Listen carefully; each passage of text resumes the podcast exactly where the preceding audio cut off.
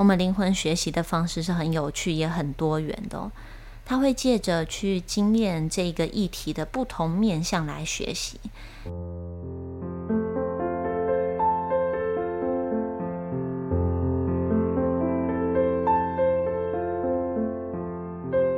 欢迎来到 Mady Journey 的心灵度假村，我是你的灵魂向导 Naomi。今天带你来到我们的心灵小酒馆。Hello，大家好，今天又来到心灵小酒馆的时间啦。不知道大家喜不喜欢追剧哦？其实戏剧有趣的地方呢，还真的在它反映着真实的人生哦。那而一出好看的戏，除了编剧呈现的手法之外啊。再来就是看演员能否掌握到这个角色的精髓了。所以有没有看过一些好的演员呢？在表演的时候，他把角色的声音、表情、语调、小动作都能够做到位，而情绪的张力也拿捏的恰到好处。就像有一些演员他在演坏人的时候，你真的就会感觉到他好讨厌。而他演英雄的时候，你又觉得他真的是太伟大了。令 Naomi 印象深刻的几部电影哦，大家应该也广为人知，就是像梁朝伟的《色戒》跟张国荣的《霸王别姬》。其实这些都是演员他真的把这个角色的情绪张力做得很大，做得很好。所以大家有空也可以来欣赏一下。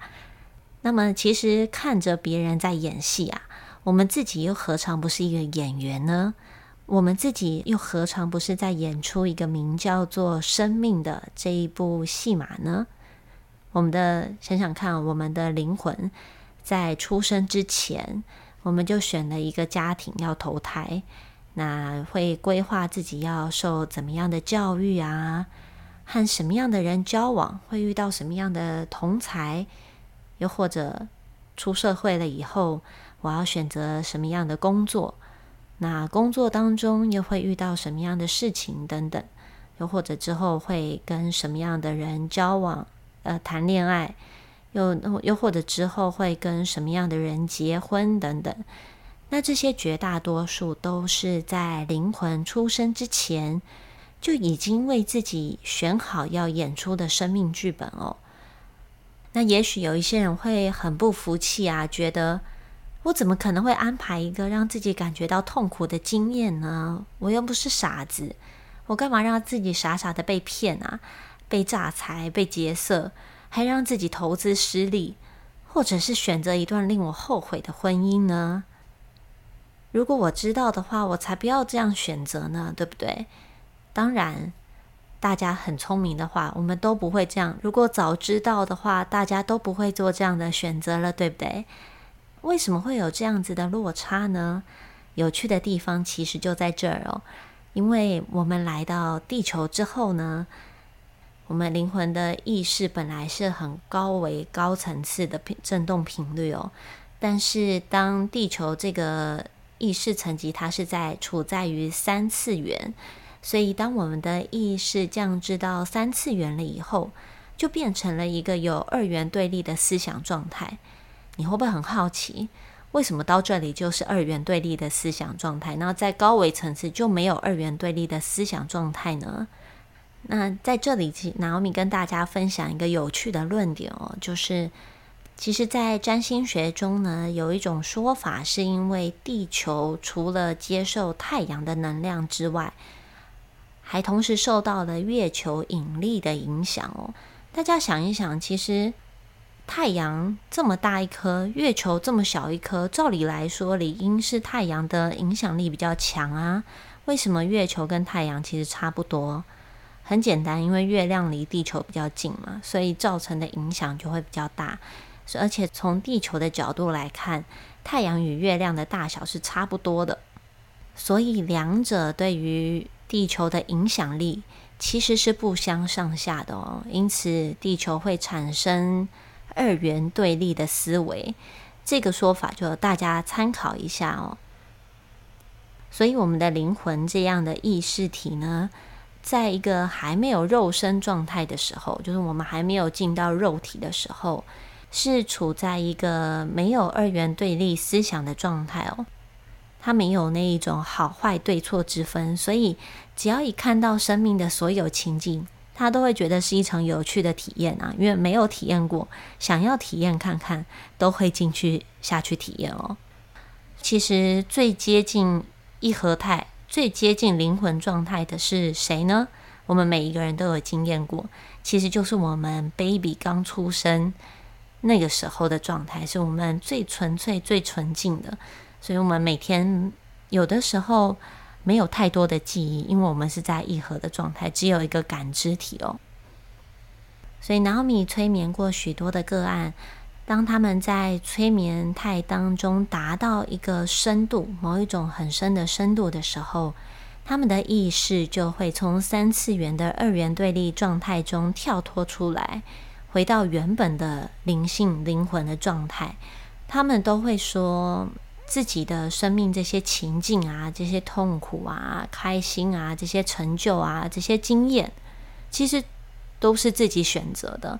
那甚至有一些比较调皮的灵魂啊，还会自嘲说，还不都是因为自己爱玩，所以才要选择这样的经验呢？所以其实痛苦可能不一定是真的痛苦，是灵魂想要去经历一些东西，得到这样的答案，也是蛮令 Naomi 觉得很神奇哦。如果这些不同年龄、不同生活圈、不同生命经验的人，都在他们催眠到进入高层意识状态的时候，他们的答案都是有如此高的一致性，那么很可能我们每一个人所遇到的生命事件，它背后都可能拥有一个更高的意义存在着哦。那我就自曝我自己的经验，就是 Naomi 在进入催眠状态过十几次嘛，那有当过欧洲人啊、亚洲人、埃及人，然后角色扮演里面也扮演过。宗教人士啊，战士、学者、平民、贵族都有，还有有被迫害的人，也有迫害别人的人，还有几次是进到外星文明的世界，那也有进入过非物质次元的能量状态哦。这些很多，我们之后有机会会跟可以跟大家分享。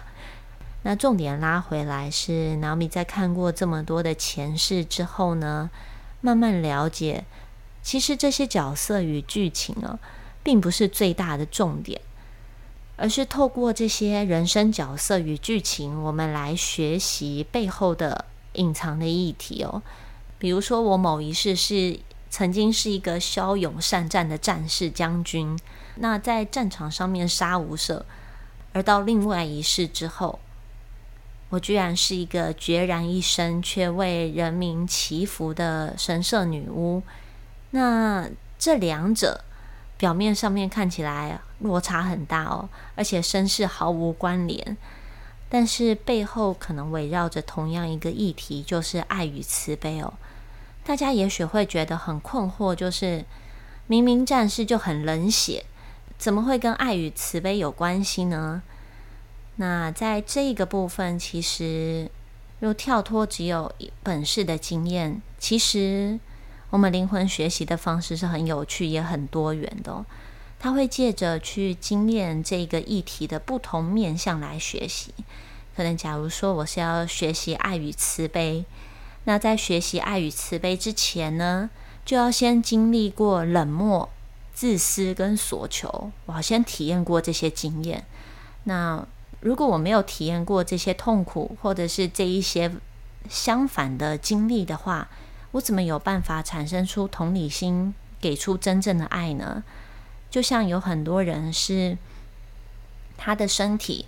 他在受伤，可能得过重大的疾病之后，他后来立誓是要去帮助得过同样这样子病况的人。所以也只有他能够经历，他也他在陪伴的过程当中，他也才能够，因为他痛过，他经验过，他才有办法真正好好的去给出那个爱跟温暖，这样子的同理心，对不对？所以其实灵魂的经验面向非常非常的多元哦，而且背后围绕的议题啊，其实到最后不外乎都是关于爱呀、勇气、智慧、包容、自由、创新那些等等这些议题哦。那在这边，Naomi 讲的很简单，对不对？你听我讲很简单，可是，在灵魂的学习这一段过程，它可能是经由好几世，可能好几世来学习一个议题，然后几千几万年下来，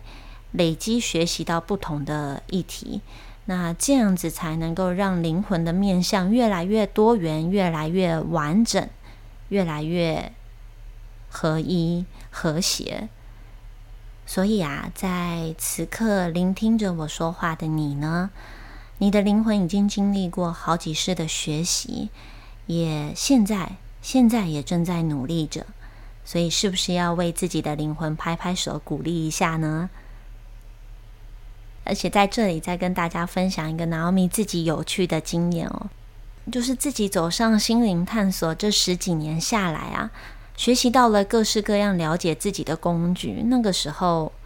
有生命灵数啊、人类图、紫微斗数啊、塔罗占星什么的，一堆有的没的。但其实当时的我背后呢，是带着一个算命的心来学这些东西的，因为。我那个时候只是想要摆脱痛苦，趋吉避凶，看看自己什么时候能够飞黄腾达，什么时候能够拥有一个美好的伴侣出现啊，什么时候能够赚大钱呐？然后如果有什么灾祸，我就要避免掉，要做什么，这做什么法术、法术普渡来超度，来把这些劫过去。我那个时候算这些东西背后的企图心是这一些哦，那。讲简单的，就是我想要透过这些工具来避免掉我不想要的结果，来找到一个能够万无一失的方法。那可惜这一段路一直在碰壁，就是好比大家都说紫微斗数很准，那然后我就去学。然后学到推运啊，可能就是看流年啊那些东西，我开始觉得似乎有点不太自己不太喜欢的迹象出现了。然后想说啊，这个地方好像无解，那我就转去学西方的占星，看看占星术当中能不能够找到解套的答案。然后如果不行，我再换人类图，再换什么换来换去。结果其实有一些东西，看到自己的设计之后。还有看到生命的这样的规划的时候，其实是无法接受的，所以一直转来转去，到最后好像没有一个明确的答案能够告诉我说，我到底该怎么做才能够解套？对，就好像不是说啊，你这样做就万无一失了。其实南米有看到很多坊间像信徒啊，就是可能。消灾解厄，你花几万块去消灾解厄，你就可以避免掉这样子的灾祸。我自己是觉得，如果我们没有了解这一个灾祸或事件背后的意义，我们的心灵没有真正的解套时，这样的能量还会重复在其他的面向发生哦。所以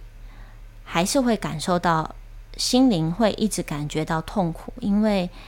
心灵呢，就是我们的灵魂，他想要学到的这个是这样的议题，没有真正的被正视到，没有真正的去面对到，所以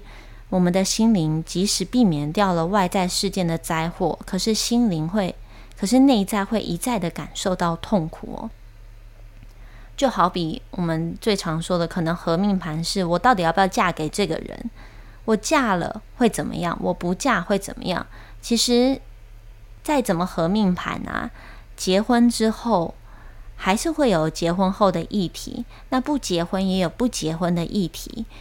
所以其实不管合或不合，它背后都会拥有一个更深的意义存在哦。那其实我们要更了解的是这个背后的议题才对。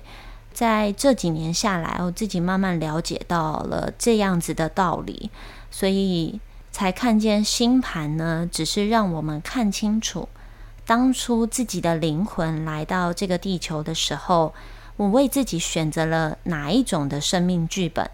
而从这个剧本的脉络中找寻到要学习的议题。然后你自己呢，发现了星自己星盘当中的生命剧本，居然跟催眠当中前世回溯的剧情是不谋而合的，是有很像的意义存在的。那这些内容实在太多了，以后再有机会与大家分享哦。但是让我觉得开心的是，如果有一些朋友觉得自己好像还无法进入到前世啊，就像有一些朋友就说啊，我好像还抓不到那种催眠的感觉，但是又很想要了解自己的灵魂规划的时候，就可以从星盘的里面来看见自己的生命剧本哦，蛮有趣的。大家也许会也有另外一个疑问是，在催眠或者在星盘当中了解自己的生命剧本，到底有什么样的好处呢？其实简单的说，就是你可能会发现，我们在生命当中一直以来自己都存在的某一种自动化的模式，我们可能会一直重复同样的反应，可能就是。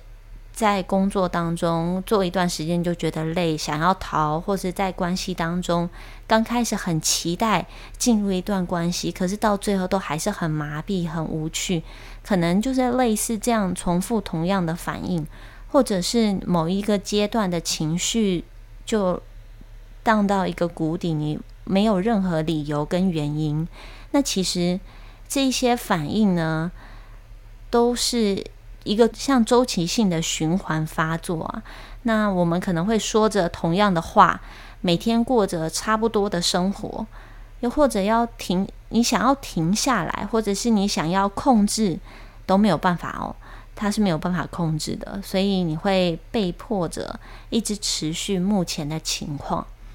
那从星盘当中，我们可以看见自己规划的生命主轴是什么。能够让我们有意识的在生命当中去觉察，像例如是，假如说我们要勇敢的，我们的生命就是要学习勇敢的冒险创新。那么每天在公司里面做的像生产线一样的事情，可能就只是你某一个你生命的阶段性任务而已哦。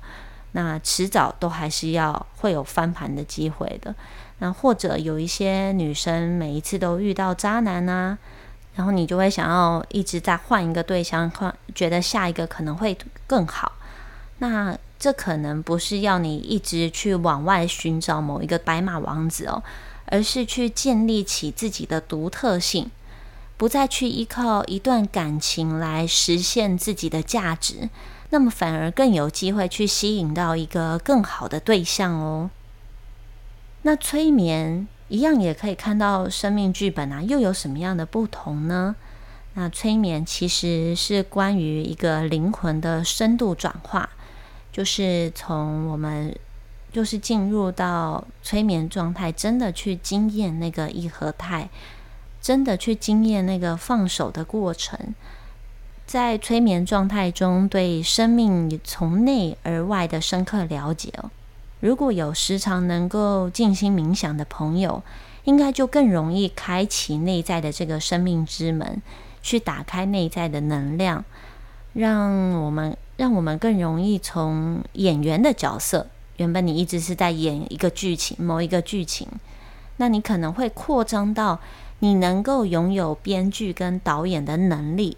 让你能够去选择你想要过什么样的生命，使生命变得更加丰富与精彩啊！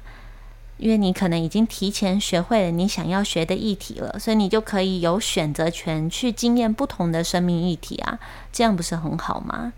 那 Naomi 这一次就推出了限量二十名免费的星盘生命剧本智商，那从星盘当中呢，去看见自己的生命议题。厘清自己的生命方向，但是这个报名是有条件的哦，就是请你在八月十四号二十四点，就是要跳到八月十五的之前，八月十四号十一点五十九分之前哦，请你呢在 Line at 当中回传你的第一个出生日期加时间哦，要确切确切的时间，就是你是几点几分生的。跟你的出生地，越精准是越好哦。如果没有确切的时间的话，那你可能就需要去查你的出生证明。越越精准是越好的，因为精准的时间就可能会影响到一点点你的就是什么太阳、月亮的时间啊，这样子。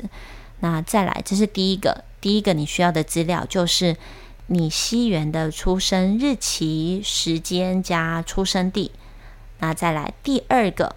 第二个条件呢，就是要先到我们的粉丝页上面去发表评论。在粉丝页的评论当中呢，你可以分享听完 podcast 后的想法，或者是你在你有长期静心的习惯，你可以去分享你静心的感觉，又或者是你读到文章之后的体悟。评论完之后，就可以将截图回传到 Line at 当中。所以，我们就是凭这两项完成者，就算你报名完成哦，额满为止。那额满后，我们就会在下方说明栏的部分打已额满哦。那所以大家要报名，请早哦。很期待跟大家一起探讨你们的生命剧本。那我们下一回见，拜拜。